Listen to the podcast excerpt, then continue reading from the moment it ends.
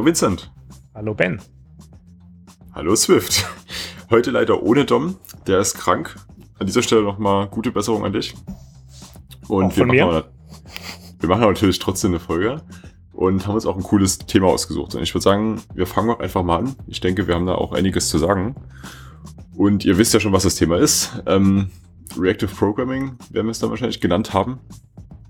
Und wir wollen erstmal kurz drüber sprechen, warum man denn sowas überhaupt brauchen können könnte, was das überhaupt ist und wo die Vorteile und aber auch die Nachteile liegen. Ja, wie fangen wir denn an? Also, warum könnte man sowas denn brauchen? Naja, also eine der, der, der Problematiken, in, die wir so in den letzten ähm, Jahren in der Software Engineering ja hatten, ist, dass wir äh, das, das, äh, ähm, das Gesetz, dass die Computer immer schneller werden, ähm, alle paar Monate sich äh, verdoppeln in der Geschwindigkeit, der äh, ab einem gewissen Punkt nicht mehr hält oder gehalten hat. Ähm, und wir quasi gezwungen waren, jetzt von einem Prozessor auf mehrere Prozessoren zu erweitern, um doch noch einen, äh, einen Rechenleistungsfortschritt zu erlangen. Und wir somit jetzt plötzlich die Problematik haben, dass wir von einem ähm, eingleisigen Software, von einer eingleisigen Softwarelogik auf mehrgleisige Softwarelogik gehen müssen und dann ähm, plötzlich jetzt quasi Verkehrsleitung betreiben müssen. Ähm, und jeder, der mal ein komplexeres Programm geschrieben hat, weiß, dass äh, sobald man mehrere Threads äh, hat, die auf dem gleichen Datenpaket arbeiten sollen und interagieren sollen oder auf den gleichen View-Hierarchie äh, agieren sollen, ähm, dass das relativ schnell sehr haarig werden kann. Das ist so, aus meiner Sicht ist das so einer der, der Gründe, weshalb das ähm, aufgekommen ist, ist äh, FRP. Ich glaube, dass da noch ein anderer Punkt wichtig ist. Und zwar hat man eben, also man reagiert immer auf Ereignisse und diese Ereignisse können eben von einem anderen Thread kommen, aber die können eben auch vom User kommen und da weiß man auch nie, wann die kommen. Es geht um diese, diese Callback-Hölle, die man da irgendwann sich aufbaut, wenn man jetzt zum Beispiel alles über Closures lösen würde. Ja, genau, aber diese ganzen asynchronen Sachen, die kamen ja also besonders vermehrt eben überhaupt erst durch diese äh, Multithreading äh, also dieses wirklich exzessive Multithreading-Programmierung. Ne? Du konntest dich nicht mehr darauf verlassen, dass die Software, die du äh, heute geschrieben hast, nächstes Jahr halt schneller wird und nicht langsamer. Ne? Ja, ja, das stimmt. Im Endeffekt muss ja auch irgendwas parallel passieren. Aber ähm, wie auch immer, es gibt ja ein paar Konzepte, die für sowas auf Low-Level-Ebene ja da sind, wie zum Beispiel Logs oder Semaphoren oder sowas, wo man eben zwischen so Threads Informationen herschicken kann. Und das Thema, was wir heute beleuchten wollen, ist davon gar nicht mal so unterschiedlich. Es hat ein ganzes Stück mehr High-Level, aber eigentlich geht es in eine sehr ähnliche Richtung. Ähm, aber wir können ja, bevor wir jetzt auf die einzelnen Projekte kommen, die es da so gibt und die einzelnen Lösungen, die schon entwickelt wurden, können wir nochmal drüber reden, wo das Ganze eigentlich herkommt und wer das Ganze entwickelt hat. Das wissen wahrscheinlich viele gar nicht. Genau. Ähm, und im Endeffekt, also ich habe gerade mal nachgeschaut, wann das zum ersten Mal aufgetaucht ist. Äh, laut Wikipedia ist Fun die Funkt, also erstmal kommt das Ganze aus der funktionalen äh, Programmierung und ist laut Wikipedia zum ersten Mal 1997 aufgetaucht. Ähm, in einem, in einem Horwood Paper. Ähm, hm. Nee, Moment. Es ist ein Howard was sich darauf bezieht. Okay, nee, es ist kein Howard Paper oder könnte eins sein, aber muss nicht. ähm, auf jeden Fall gibt es das Ganze wohl seit 97 ähm, und meines Wissens nach ist ganz federführend Microsoft dabei gewesen ähm, mit dem sogenannten Reactive Extensions ähm, Library mit äh, Reactive Extensions und, und, und Links, ähm, was vor allem als Reactive oder rx.net ähm, Implementationen in C-Sharp waren für reaktive Programmierung. Ja, und die haben ja auch ein Paradebeispiel rausgehauen: Microsoft Excel.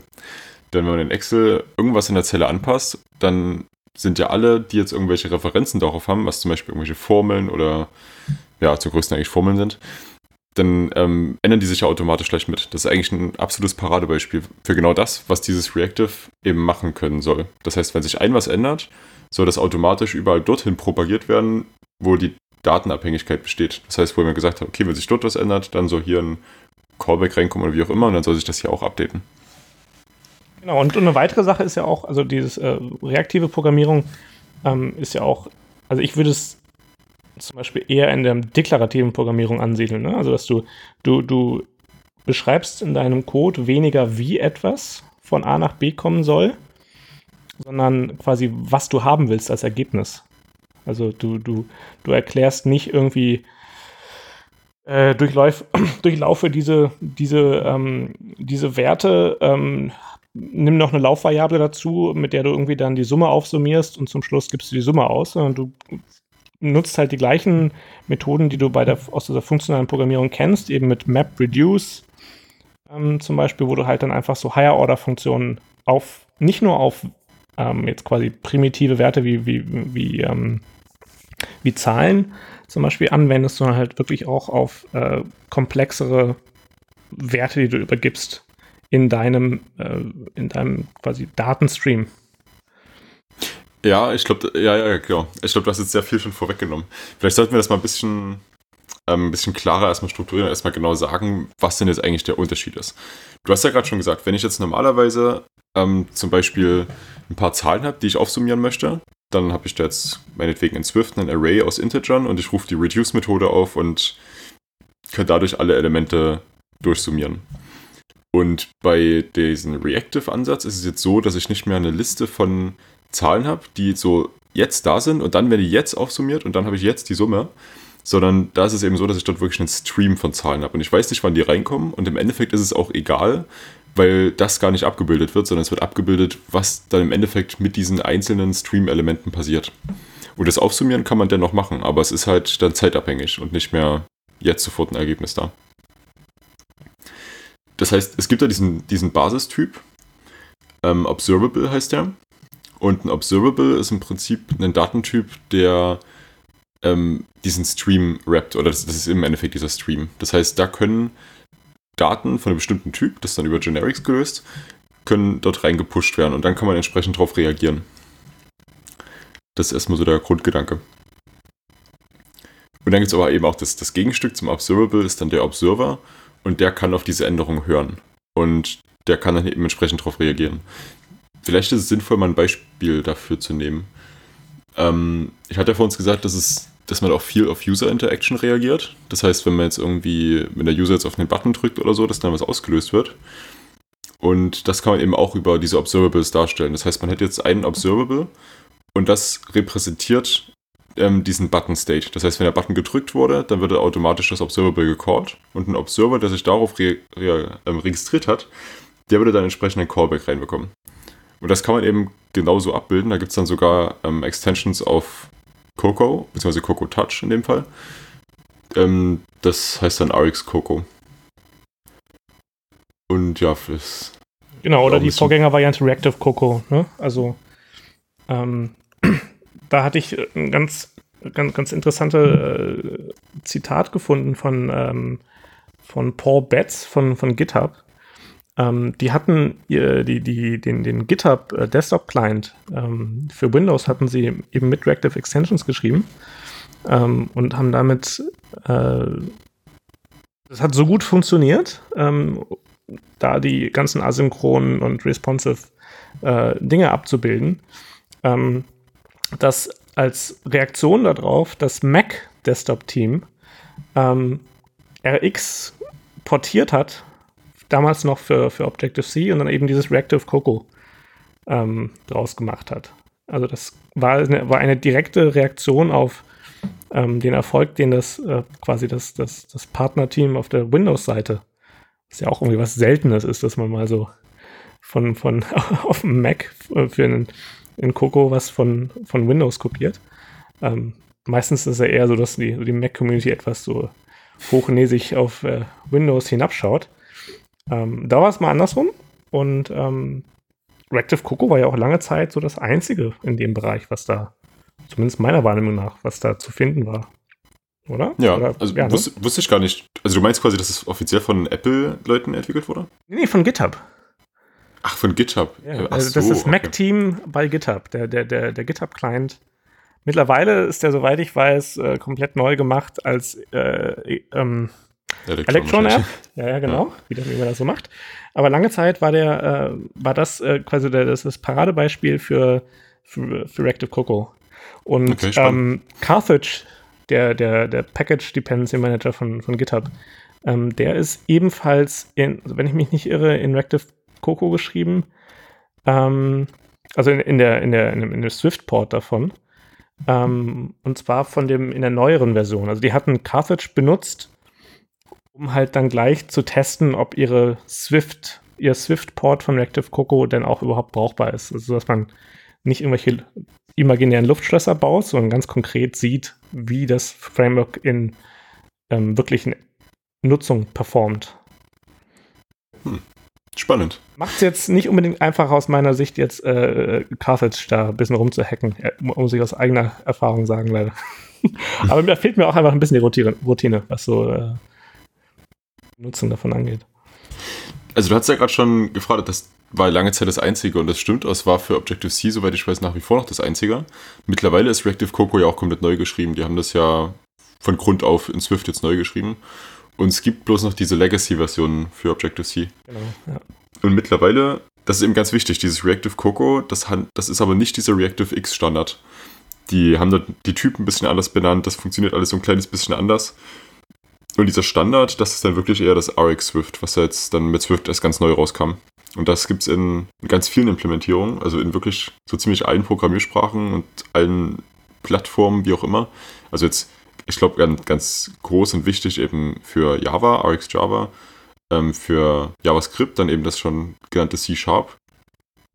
Ich gehe mal die Liste durch, die, die ich, äh, von denen ich schon gehört habe, dass die eben groß eingesetzt werden. Zum Beispiel gibt es auch für Go eine Implementierung, von der ich aber nicht weiß, dass die irgendwie eingesetzt wird, weil Go keine Generics hat und das dann alles ein bisschen kaputt macht. Ähm, aber es gibt. Punkt. Go. aber es gibt zum Beispiel, das finde ich ganz lustig, äh, wie gesagt, dieses RX Java. Es gibt aber, obwohl es das gibt, auch RX Scala und RX Kotlin, wobei ja beide mit RX Java auch kompatibel sind. Aber da haben sie auch extra nochmal für die jeweiligen Sprachen das ein bisschen angepasst. Ganz coole Sache. Und eben auch das, das RX Coco und RX Android. Das sind jetzt eben dann die Extensions für die Plattform Android und Coco Touch, beziehungsweise Coco. Das ist eine ganz coole Sache. Also, ähm, Du hast ja gerade schon gesagt, dass du nicht so viel Erfahrung hast. Wir haben bei uns im Projekt ähm, Reactive Coco schon eine ganze Weile im Einsatz. Mittlerweile nutzen wir es kaum noch, weil wir dann auf RX Swift umgestiegen sind. Wir nutzen das ähm, Reactive Coco oder Lutz 10 ist auch nur in Objective-C und alles ist in Swift ist mit äh, RX Swift gemacht.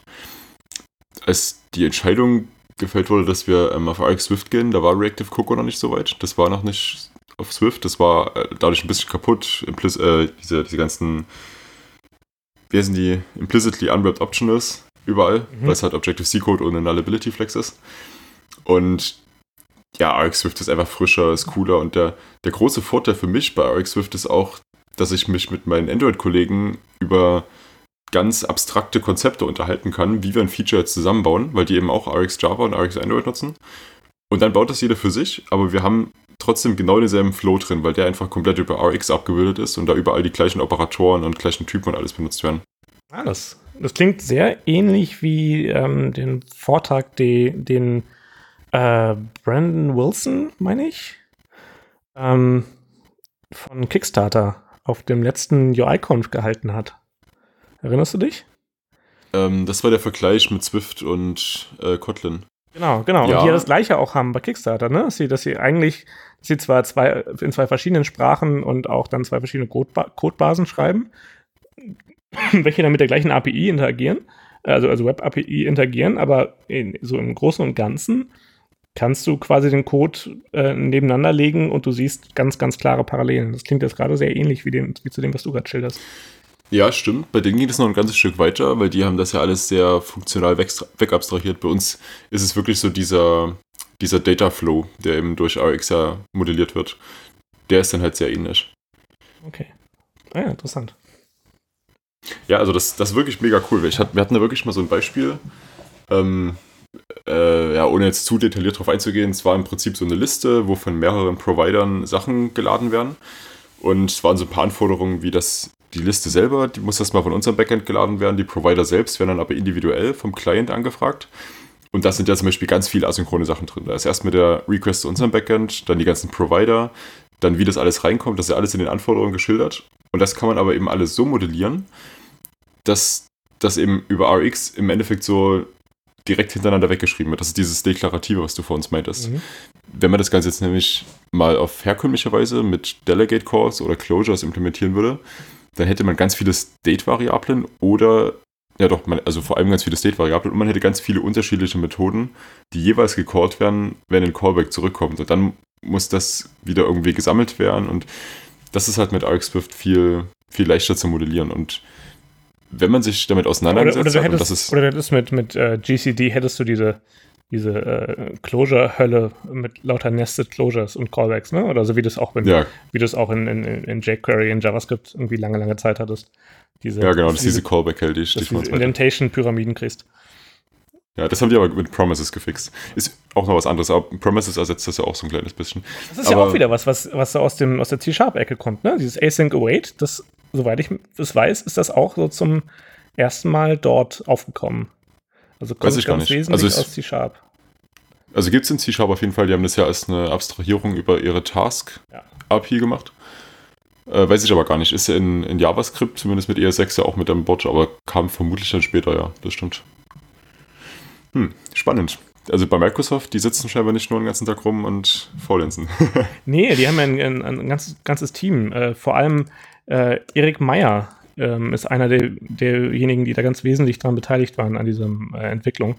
Erik Meyer, also wer ihn einmal gesehen hat, erkennt ihn immer wieder, weil der erstmal an seinem fetten holländischen, äh, englischen Dialekt und dann daran, dass er immer diese, ja, ich würde mal sagen, grausamen äh, Hippie-Batik-T-Shirts äh, trägt. Ähm, in jedem Interview ein anderes. Also der muss einen, einen Kleiderschrank voll mit diesen Hippie-Händen haben.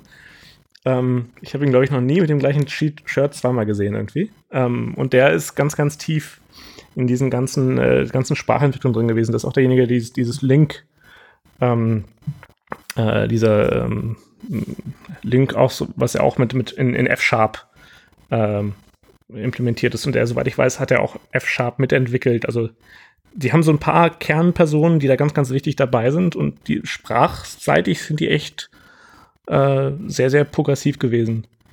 Link war doch diese Embedded SQL-ähnliche Sprache genau. in C-Sharp, oder? Genau. Ja, okay.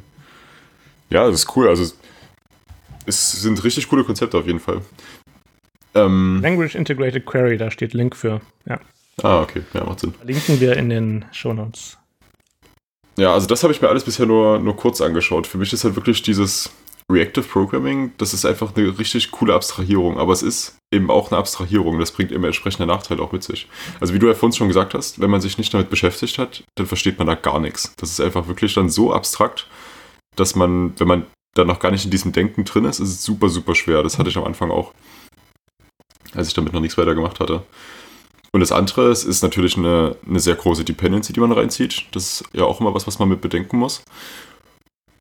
Und was ich auch sehr wichtig finde, gerade dadurch, dass es eben diesen funktionalen Ansatz hat, wie du ja für uns auch schon gesagt hast, ist es so, dass, dass jeder Call auf Map, Filter, was auch immer, jedes Mal ein, ähm, den Call-Stack weiter nestet. Das heißt, wenn man jetzt irgendwie einen Breakpoint dann reinmacht, dann hat man da einen riesig großen Call-Stack und weiß auch nicht so richtig, wo man herkommt. Das ist sehr transparent dann leider.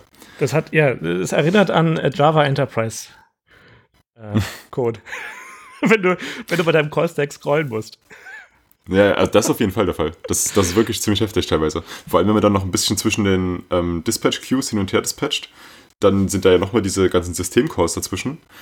Dann wird es richtig unübersichtlich. Ja, genau, de, de, deine eigenen, genau, das finde ich nämlich auch so krass. Also deine eigenen, also dein, dein, dein Application-Code, der ist meistens dann, das sind dann die, sagen, sagen wir mal, die obersten drei, vier, fünf äh, Calls in deinem Call-Stack und dann hängen da drunter aber noch so 20, 30 oder so manchmal äh, äh, Library Calls drunter, ne? Naja, das, das Problem ist fast, dass es, dass es nicht ganz so schön gegliedert ist. Du hast halt gerade bei RX ist es oft so, dass du jetzt einen Call von deiner App hast, dazwischen sind dann irgendwie so fünf von RX Swift und dann hast du wieder einen anderen von dir und dann sind nochmal fünf von RX Swift. Weil du halt dieses Mapping, das geschieht ja immer zwischen den äh, App-Calls von dir. Mhm. Das war so ein bisschen das Problem. Wollen wir natürlich, jetzt auch jetzt, also äh, zur Verteidigung äh, von äh, Reactive Programming jetzt sagen muss, das ist natürlich unter anderem auch ein Problem, dass halt unsere Debugger einfach nicht darauf ausgelegt sind. Ne? Also unsere Debugger können, ähm, also die, unsere, die meisten Programmiersprachen werden ja zu zu, zu jeweiligen ABIs runterkompiliert. Ähm, und wenn du dann im Debugger durch deine Sachen durchsteppst, dann siehst du nicht die, die Name-Mangled Funktionsnamen aus der eigentlichen ABI, sondern du siehst halt wieder schön quasi, also resugared, wie das dann heißt, also wieder quasi zurückgeführt auf die, die Funktions- und Klassennamen, die du eigentlich eingegeben hast. Wenn man das gleiche jetzt quasi in einem weiteren Schritt für diese Reactive Patterns machen würde, ne? also die gleichen, die gleiche Zurückführung, dieses Resugaring, wenn du das auf die Patterns auch anwenden würdest, dann hättest du weitaus kleinere Callstacks und weitaus ähm, hilfreichere Callstacks, würde ich mal behaupten. Hm, das stimmt. Aber es gibt auf jeden Fall auch eine ganz interessante Lösung dafür. Ähm, dadurch, dass das eben alles so funktional und einfach nur geschachtelt, gibt es auch einfach einen Call auf jedem Observable. Da kann man hinschreiben .debug und dann erzeugt er einen Proxy davon, der einfach alles auf der Konsole ausgibt. Und da sieht man richtig, wann welches Event reinkommt, wann welches Filtering, wie was gemacht wird und sowas. Und je nachdem, wie weit hinten man das Debug ansetzt, desto weiter hinten setzt er mit seinem Logging auch an. Und das ist, da kann man schon vieles finden. Es ist halt weniger ein Debuggen als mehr einen, naja, einfach mal auf der Konsole ausgeben, aber das hilft eigentlich fast immer sehr gut. Ja, ich hatte also ein Projekt, ähm, wo ich mit RX Swift in Kontakt gekommen bin. Ähm, das Projekt hatte ich übernommen und es gab Probleme mit, mit Bluetooth-Connection. Ähm, also sobald du die Verbindung unterbrochen hattest und sie wieder hergestellt hast, ähm, gingen alle möglichen Dinge nicht. Und es war wirklich extrem schwer, da reinzukommen. Ähm, und zum Schluss blieb uns echt nichts anderes übrig, als das. Es war zum Glück nur so ein, nur so ein Demo-Projekt, ein Proof of Concept, aber äh, als Konsequenz haben wir gesagt, okay, sorry, also den Kram werfen wir leider weg ähm, und schreiben das nochmal in, in äh, ja, weniger äh, Quadratur des Kreises anmuten, anmutenden ähm, MVP-Code nochmal neu. Ähm, das ist so, finde ich, schon ein großer Nachteil. Also du brauchst extrem, also wenn du damit nicht vertraut, bist, brauchst du wirklich lange, um dich da einzulesen und da durchzusteigen. Und wenn ja. es ein bisschen, also das ist immer so, finde ich sowieso bei vielen Systemen die Gefahr. Ähm, oft, wenn man sich mit Technologien ähm, quasi vertraut macht, um zu schauen, welche Technologie man nutzen möchte, dann macht man oft den Fehler, dass man nicht weit genug geht und sich lediglich so die, die Toy-Projekte anschaut. Ne? Also, also das, was gerade so über Hello World hinausgeht. Wir bauen ein, keine Ahnung, eine To-Do-Liste. Eine GitHub-Suche. Hm? Eine GitHub-Suche ist das typische AX-Beispiel. Ah ja, oder, oder halt eben so diese, diese, diese typische, bei Web-Sprachen gibt es ja dieses, diese To-Do-List, die man baut. Ähm, aber die sind dann oft einfach ein bisschen, die sind dann zwar, die sind dann simpel gehalten, damit man es versteht, aber sie sind halt zu simpel, um wirklich zu sehen, ob man denn auch Projekte at scale quasi damit auch noch gut bewerkstelligen kann. Und das zumindest fand ich schwierig mit, mit RX Swift. Also schwierig ist es dahingehend, dass du, wie ich vorhin auch schon gesagt habe, wenn du, wenn du es nicht kennst, ist es super schwer, irgendwas zu verstehen. Also eigentlich ja. versteht man es gar nicht. Man muss diese ganzen Operatoren wirklich kennen, damit man dann auch die Logik dahinter erkennt. Und das ist natürlich auch ein Problem, wenn du im Team arbeitest und da halt nicht jeder dahinter steht. Da muss halt wirklich jeder mitmachen, ansonsten ist man da einfach raus. Man versteht dann einfach gar nicht mehr, was da passiert. Und das ist ja das genaue Gegenteil von dem, was man erreichen möchte. Also ich habe wirklich eine Woche verbracht, einfach nur mit Poking it with a stick quasi. Ne? Also einfach mal hier was, hier eine Map rausgenommen und da was geändert und geguckt, wie sich das auf den, auf den, äh, das Programm ausgewirkt hat, um da irgendwie zu vers versuchen durchzusteigen. Ähm, das war echt schwierig. Ja, das kann ich mir vorstellen. Aber es hat viele tolle Vorteile. Also vor allem, wenn man sich jetzt irgendwie mal so, vor allem so im Webbereich irgendwie React anschaut oder Elm, das, also auf lange Sicht sehe ich da schon auf jeden Fall die Zukunft. Ähm, es ist halt nur schwierig, solche diese Methoden dann doch auf ähm, unsere vorhandenen Infrastrukturen zu mappen, die halt dafür eigentlich einfach nicht vorbereitet sind, weil sie ganz anders funktionieren. Ähm, wie Coco jetzt zum Beispiel. Ja, also Elm oder so, das, oder auch React, was halt, also, soweit ich es verstanden habe, ist React so ein bisschen, zumindest mit Redux, die Elm-Architektur, aber will mich jetzt auch nicht festnageln drauf. Auf jeden Fall, ähm, das geht ja noch mal ein ganzes Stück weiter. Da ist ja dieses ganze Reactive quasi schon wieder versteckt und man handelt, handelt ja bloß noch diese, diesen State Change an sich und alles andere wird mehr oder weniger automatisch gemacht und es wird dann automatisch nur noch das geändert, was geändert werden muss und so. Das ist, glaube ich, ganz relativ schwierig auf Coco abzubilden, aber der Chris Eitoff hat das ja schon mal gemacht. Der hat es ja bei der Fun SwiftConf, bei der Functional Swift Konferenz in Berlin, mhm. wo wir beide waren, hat er es ja mit vorgestellt gehabt. Das ist auch ein sehr cooles Projekt, das, das haue ich auch mit rein. Der hat nämlich auch sowas wie RX Swift im Prinzip selber geschrieben, nochmal noch mal ganz neu. Wäre das nicht auch auf Objective-CIO irgendwie? Haben die das da nicht auch zuletzt irgendwie gehabt bei Videos? Äh, ja, genau, in den, in Swift Talks. Und schreiben sogar irgendwie auch an einem Buch, wenn ich es richtig verstanden habe, darüber irgendwie so? Irgendwas mm, also die schreiben, die schreiben ein Buch, das können wir auch mal mit verlinken. Das habe ich mir auch schon gekauft. Ich habe noch nicht geschafft reinzuschauen. Also die machen immer so ein, so ein Early Access. Da geht es aber um App-Architekturen. Also das, da kommt zwar, glaube ich, auch die Elm-Architektur vor, aber ich weiß nicht, ob sie da auf diese, diese Library mit eingehen. Aber was er, also was er dort erzählt hat, und es war, glaube ich, bei den Swift Talks mal mit dabei, das fand ich ganz interessant. Und zwar hat RX Swift so ein, ah, jetzt weiß ich gar nicht mehr, wie das heißt. War das irgendwie Throttle oder so? Oder Glitter? Es war irgendwie so ein ganz komischer Name. Auf jeden Fall das hat ein Problem dahingehend, wenn ich jetzt einen Stream habe, der Integer bereitstellt. Und ich will den jetzt ähm, quadratieren, also mappen, dass ich jedes Mal das, das, Quadrat berechne. Aber anstatt das eben einfach nur mit, diesem, mit dieser Quadratfunktion machen, nehme ich jetzt quasi zweimal den, den gleichen Stream, verbinde ihn mit sich selber und rechne die beiden Zahlen mal. Kann ich ja machen, sollte ja theoretisch das gleiche rauskommen. Jetzt aber das Problem, wenn ich jetzt in den Stream eine neue, also erstmal eine Zahl reingebe, ich gebe die 5 rein dann triggert der erste Stream. Der hat aber den zweiten noch nicht da, also wartet er, dann kommt es auf den zweiten rein, weil er, er, muss es ja irgendwie nacheinander machen, weil es ja auf demselben Thread läuft. Berechne die 25, gebe die weiter. Jetzt haue ich die 6 rein. Dann kommt die 6 auf den ersten rein, der zweite hat immer noch die 5, also rechnet er 6 mal 5, was er aber ein Ergebnis ist, was ich gar nicht brauche. Die 6 kommt danach auf den zweiten noch rein. Er berechnet mir dann die richtige 36.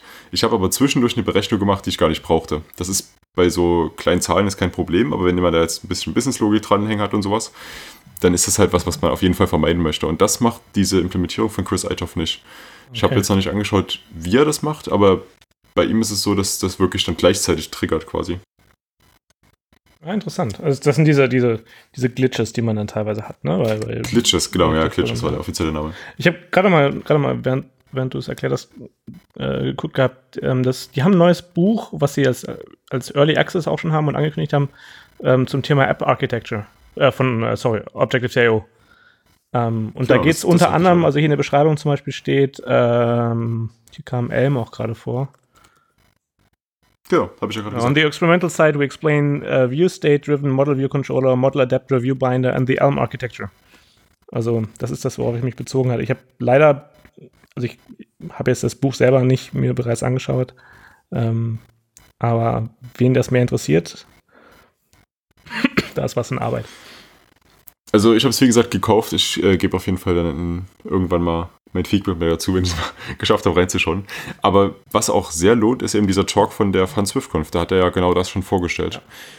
Im Prinzip ist die Elm-Architektur ja diese, dieses Redux, wo du halt im Endeffekt einen Store hast und auf State Changes wird dann automatisch diese Render-Funktion gecallt, die dann im Endeffekt genau das, was React eigentlich macht, wo dann im Endeffekt so eine Art vergleichbare Datenstruktur rauskommt, was jetzt bei React auf XML-Basis oder HTML-Basis oder sowas ist.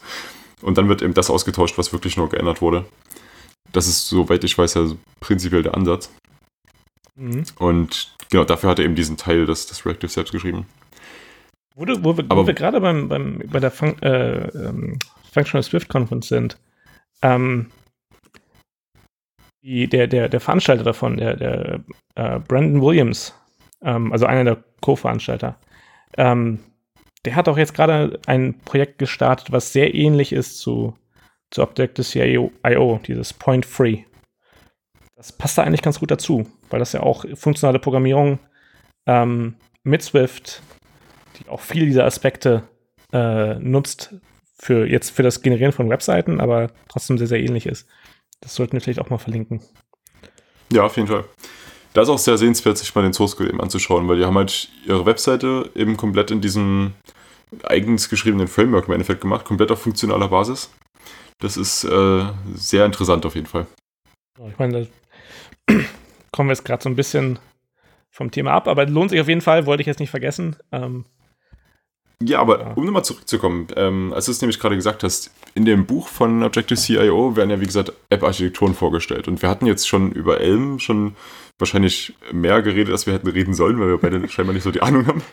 Aber ähm, vielleicht eine andere Architektur, die wir bei uns im Projekt auch nutzen, die sich sehr gut mit RX Swift verträgt, ist die MVVM-Struktur, also die Model View View Model mhm. ähm, Struktur. Und da ist es nämlich bei uns so, dass diese View Models ganz oft dann diese ganzen Observables ähm, zusammenbauen und diese ganze Logik, die das View-Model eben enthalten soll, bereitstellen.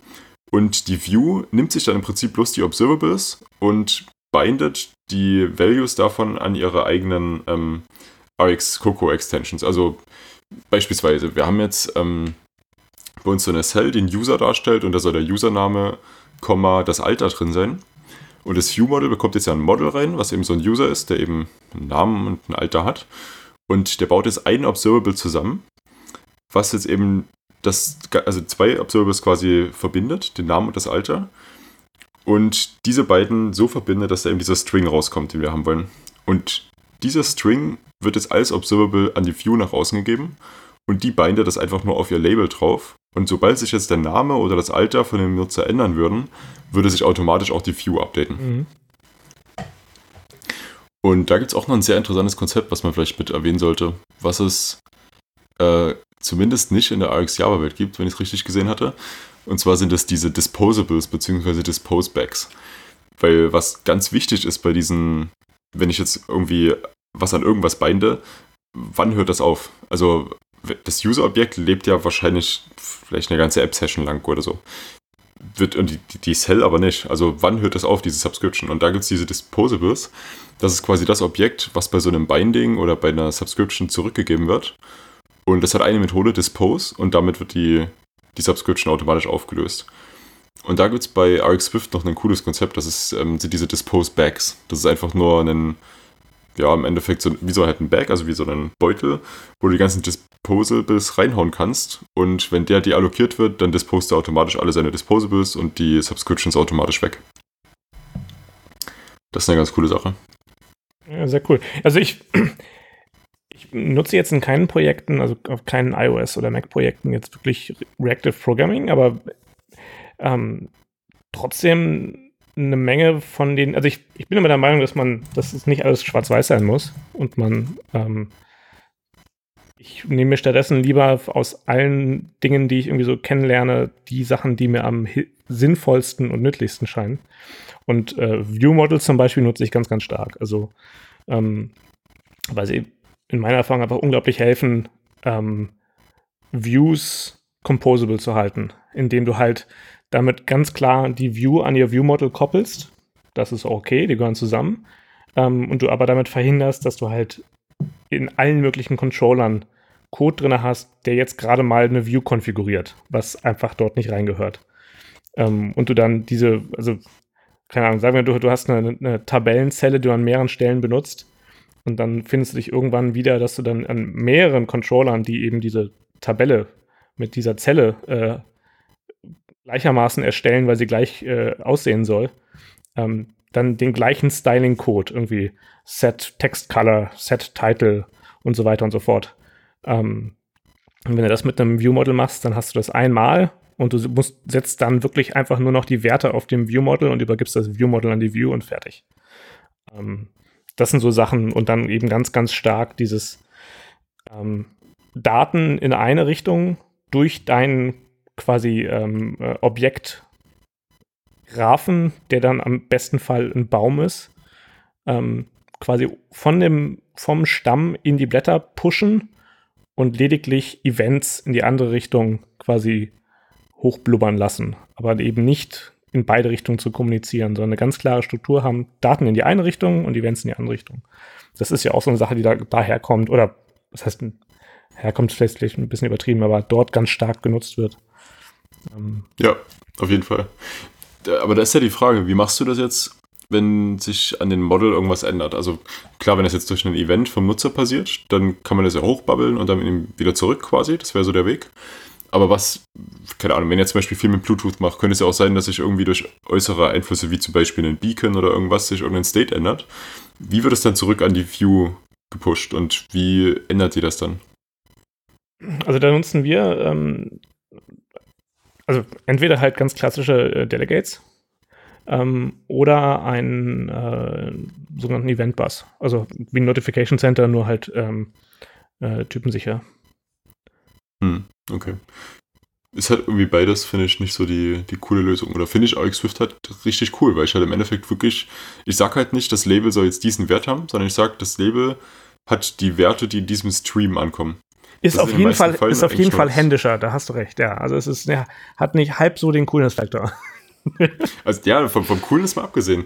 Also Name und Alter, das ändert sich eher selten bei einem Nutzer. Vor allem, wenn er einmal in der App geladen ist, ist sehr, sehr unwahrscheinlich.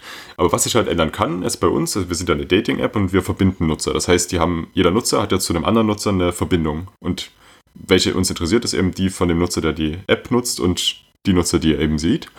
Und diese Verbindung dazwischen, die kann sich halt ändern. Also wenn ich jetzt zum Beispiel Match spiele und äh, ich, ich like dort jemanden, dann soll dieser Status entsprechend auch in einer anderen Liste oder woanders, wo der Nutzer auftauchen könnte, eben angepasst sein. Mhm. Und das ist halt über diese Observables komplett automagically quasi gelöst. Das, wenn ich den geleckt habe, dann ist der Status geändert, damit automatisch die Subscription geändert worden, der Stream hat den neuen Wert rüber gepusht, die Views geupdatet. Fertig. Ohne dass ich halt noch Delegates oder irgendwas konfigurieren muss und extra Protokolle schreiben und das, diesen ganzen Boilerplate im Endeffekt schreiben muss. Mhm, klingt, klingt auf jeden Fall spannend. Wo würdest du die, also aus deiner Erfahrung, was, ähm, das waren jetzt viele, viele Vorteile davon. Wo würdest du die, ähm, die Schattenseite von, von funktionaler Programmierung, äh, nicht von funktionaler, von, von reaktiver Programmierung ähm, zumindest auf iOS sehen? Also jenseits davon, ähm, dass jetzt du mit Callstacks da einfach schlechtes Tooling hast? Also ich denke, der größte Nachteil ist immer die, die große Dependency, die man sich reinzieht. Das ist halt so ein großes Projekt und das bringt halt auch jetzt nicht nur so eine, so eine coole kleine UI-Komponente rein, sondern das ist halt wirklich was, wo du das ganze Projekt drauf aufbaust und die Dependency kriegst du halt im Prinzip nicht mehr raus, ohne neu zu schreiben. Das ist halt äh, ein, ein großer Nachteil im Endeffekt wenn es mal rausfallen sollte.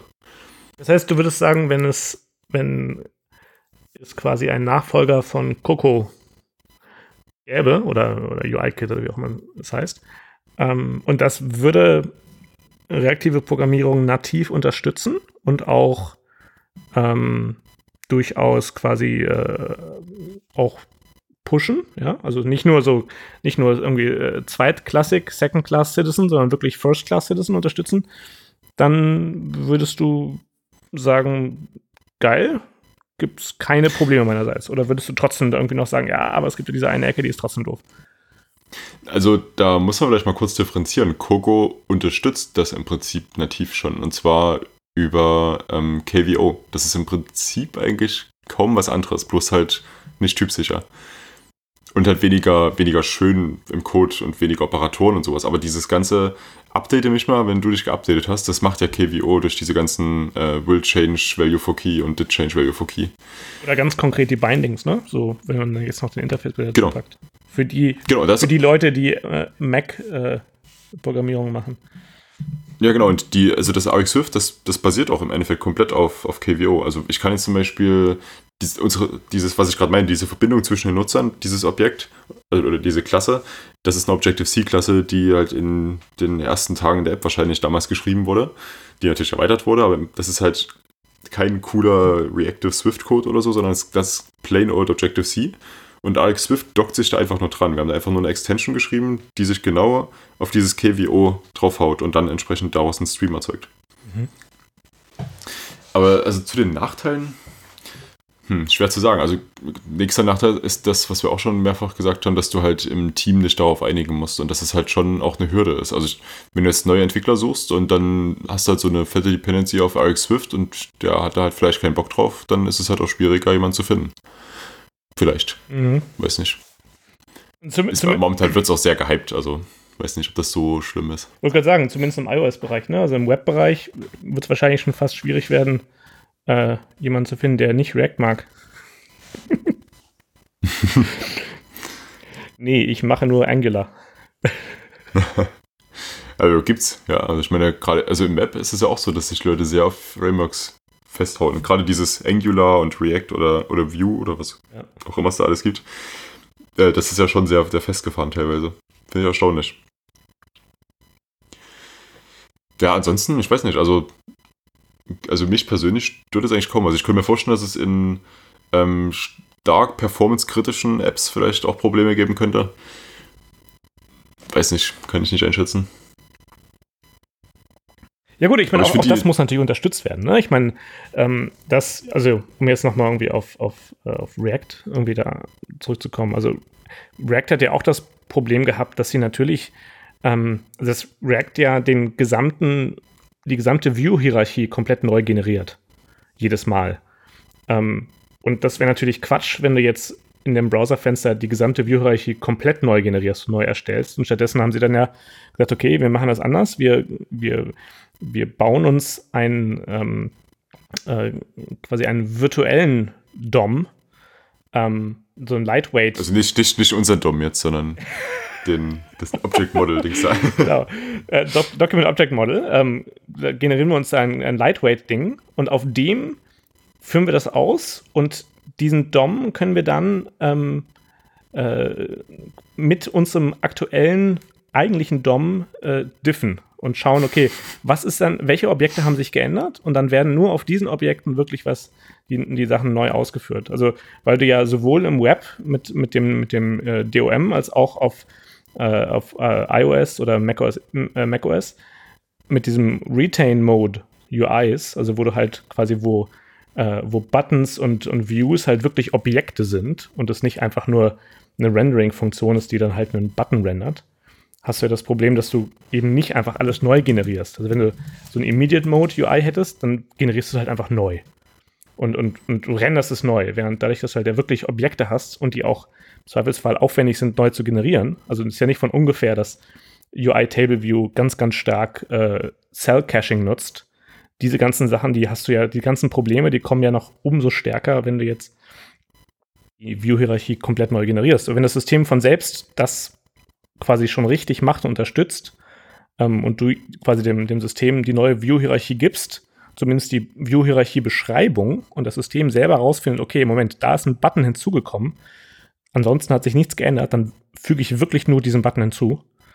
Dann glaube ich, hättest du auch kein, also weitaus weniger Performance-Probleme, würde ich mir vorstellen. Ja, aber das, also gerade dieses austauschen, wenn es nicht gebraucht wird. Das wird auf iOS, denke ich, intern schon ganz viel abgefangen. Also wenn jetzt zum Beispiel bei einem Label den Text austauscht, dann, dann wird er das nicht neu malen, sondern der wird gucken, ob es sich geändert hat und nur dann neu malen. Also jetzt so eine Kleinigkeiten, aber ich denke, ja, also es naja, aber es wäre so, es, es, es wär so ein bisschen wieder, ich meine, es ist so ein Unterschied zwischen quasi UI Table View Reload Data und UI Table View äh, Reload Data for Cell oder irgendwie sowas, wie die, wie die andere Methode heißt.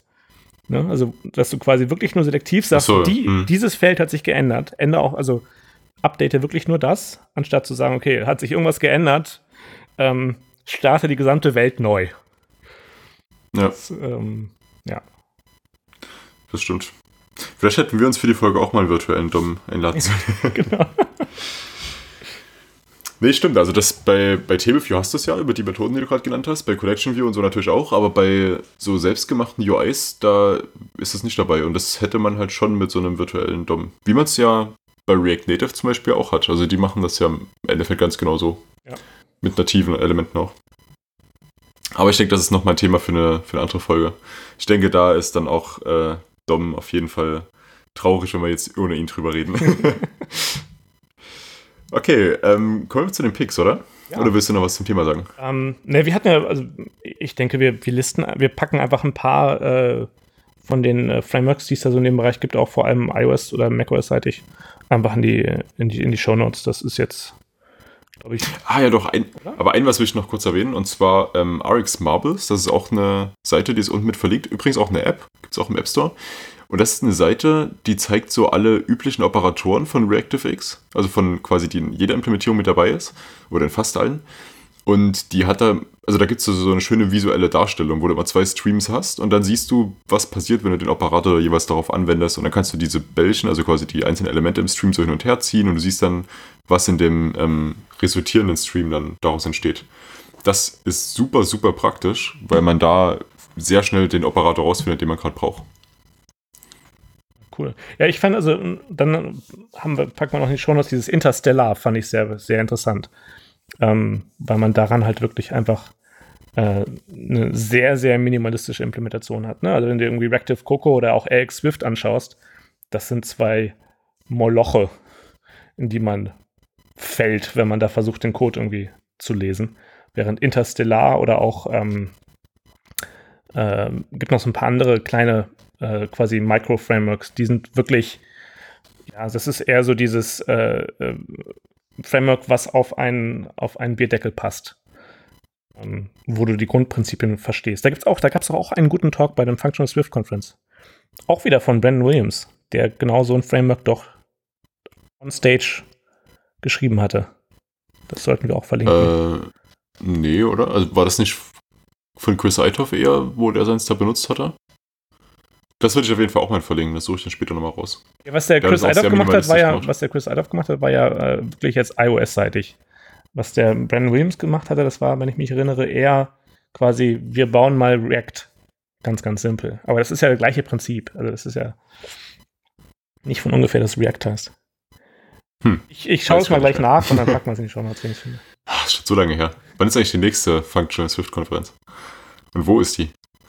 Ja, musst du, glaube Chris Eider, also, oder Brandon Williams fragen. ja, mal schon. Ja, kommen wir zu den Picks, oder? Ja. Dann fang du mal an. Ja, also mein Pick für heute ist Duckling. Ich weiß gar nicht, ob das neu ist, ehrlich gesagt. Ich hatte es auf jeden Fall gerade eben erst entdeckt. Ähm, das ist von Facebook und das ist eine Haskell Library, die Strings passt. Ähm, Im Prinzip kann man da so einen String reingeben, der so ein, irgendeine Einheit beschreibt und da haben die relativ viele hinterlegt und der passt dann daraus, was das für eine Einheit ist, was das für ein Value und der gibt es dann in einem schönen JSON-Format nach außen. Also jetzt beispielsweise, ich gebe da jetzt ähm, 42 Euro-Zeichen rein als String und bekomme dann eben zurück, ja, Value ist 42 ähm, und Unit ist Euro und Type ist eben ein Value. Oder ich gebe dem auch ein bisschen abgefahreneres Zeug um eine Telefonnummer rein und der erkennt eben, dass es eine Telefonnummer ist und gibt mir die dann so nach außen wieder. Und äh, genau, das finde ich, find ich ziemlich cool. Ist in Haskell geschrieben, weiß nicht, ob ich es gerade schon gesagt hatte. Und dementsprechend natürlich nochmal besonders cool. Und lohnt sich auf jeden Fall anzuschauen. Der Haskell Coolness Bonusfaktor.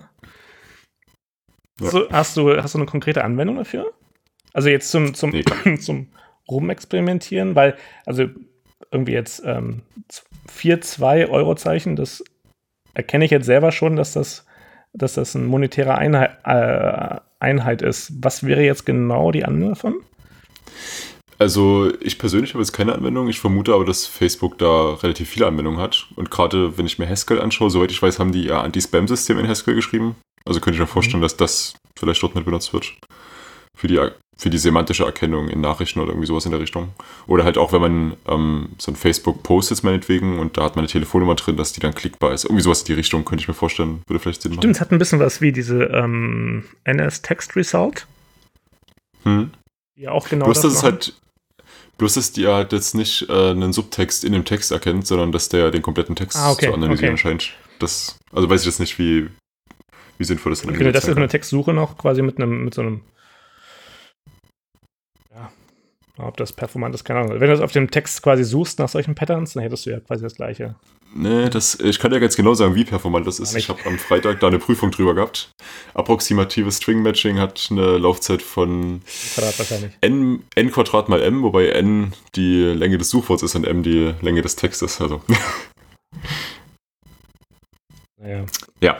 Das ist, das, das, ist, das ist dieser Bereich, wo du immer die Algorithmen hast mit äh, zwei Namen, ne? Immer ja, Doppelnamen-Algorithmen hast. Ja, na, ich, ich kenne mich da jetzt aus. Ich habe hab da Algorithmus mit Doppelnamen, das ist dann auf jeden Fall, hat irgendwas mit Suchen zu tun. ich werde immer von zwei Personen davon. Okay, dann komme ich mal ja. zu meinem Pick, äh, zu, zu meinen Picks. ich habe zwei Picks diesmal. Ähm, das eine ist, nennt sich The Fuck, ist ein äh, Command-Line-Tool, mit dem du, ähm, also die Beschreibung oder die, der, der, der, die Subline von dem Tool ist, um, magnific uh, magnificent app which corrects your previous console command. Um, das heißt, wenn du irgendwie jetzt äh, einer der, der, der bekannteren äh, Command-Line-Kommandos ähm, eingibst und dich vertippst, ähm, dann gibst du als nächstes einfach fuck ein ähm, House of Enter und mit bisschen Glück ähm, ist Fuck in der Lage, das zu, für dich zu korrigieren. Ähm, Finde ja, ich, also ich weiß jetzt nicht, ob ich mich darauf verlassen würde oder ob ich jetzt zum Beispiel irgendwie bei irgendwelchen Git-Commands äh, mich darauf verlassen würde, dass der sich jetzt äh, von selbst äh, richtig ähm, äh, denkt, was ich gemeint haben könnte. Ähm, aber ich finde es auf jeden Fall eine sehr, sehr coole Idee. Und der Name ist großartig. Also ich habe es ähm, schon eine ganze Weile installiert und habe es, glaube ich, noch nie ernsthaft genutzt, aber es ist trotzdem eine lustige Sache. Ja. und der zweite, der zweite Pick, da bin ich ähm, vorgestern, glaube ich, auf Twitter drauf gestoßen. Finde ich absolut großartig, vor allem, weil ich mich selber gerade mit dem Thema befasse. Ich ähm, baue gerade in Rust so ein, so äh, DSP, so ein Digital Signal Processing Framework für mich. Ähm, und das Projekt nennt sich Waveforms ähm, mein zweiter Pick. Das ist im Endeffekt ein interaktives, äh, eine interaktive Introduction ähm, für Waveforms und Harmonics und eben wie Audiosignale eigentlich funktionieren, wie sich die, die sich aus verschiedenen Frequenzen, äh, Harmonics und so weiter zusammensetzen und wie die auf Frequenz- und Amplitudenänderungen reagieren und so weiter und so fort. Also sehr, sehr cool gemacht absolut interaktiv, auch mit, mit, mit Tonoutput. Also du baust dann an den Sinuskurven rum ähm, und hörst gleichermaßen auch. Siehst und hörst, ähm, wie sich die, die jeweiligen äh, Signale ändern. Super, super cool. Ähm, und das ist die erste Version und er hat jetzt irgendwie davor noch ein paar weitere ähm, Sachen einzubauen. Also Fast Fourier Transform, ähm, Human Perception of Sound, Phase Offset Effects, Distortion und so weiter und so fort. Also er da will da noch einiges machen. Sehr, sehr cool. Das ist echt cool. Das, das könnte ich vielleicht mal weitergeben. Wir haben ja bei uns jetzt so ein Forschungsprojekt gemacht, wo wir so ein äh, Sensornetz aufgebaut hatten, wo wir Audiosignale visualisieren wollten. Haben wir im Endeffekt nicht gemacht, weil das System noch ein paar andere Komplexitäten mit drin hatte. Aber das wäre vielleicht fürs folgende Semester was, was Interessantes, um sich das ein bisschen besser vor Augen zu führen, gerade auch mit der Fast-Fourier-Transformation, wie man das dann auf die Notes übertragen könnte und sowas. Ziemlich coole Sache. Ja, sehr, sehr. Also fand ich, kam, ich dachte so, boah, geil, genau richtiger Zeitpunkt. ja, manchmal klappt es einfach. Ja. so. ja, cool. Ja, sind wir durch, oder? Ja, würde ich sagen. Jetzt mal mit virtuellem ähm, Dom. Ja, genau. Nächstes Mal mit virtuellem oder vielleicht sogar mit echten Dom. Genau. Ähm, war auf jeden Fall cool. War eine coole Folge, denke ich. Wenn ihr irgendwie Feedback habt, irgendwie Themenvorschläge, wenn ihr mal als Gast auftreten wollt, wie auch immer, irgendwelche, irgendwelches Feedback in jeglicher Form, ähm, teilt uns das gerne auf Twitter mit. Die Links dazu sind mit in den Shownotes unten. Oder ja, hinterlasst ein Feedback bei iTunes. Vielen Dank fürs Zuhören auf jeden Fall. Und bis zum nächsten Mal in ungefähr zwei Wochen. Zum nächsten Mal. Ciao. Ciao. Dominic of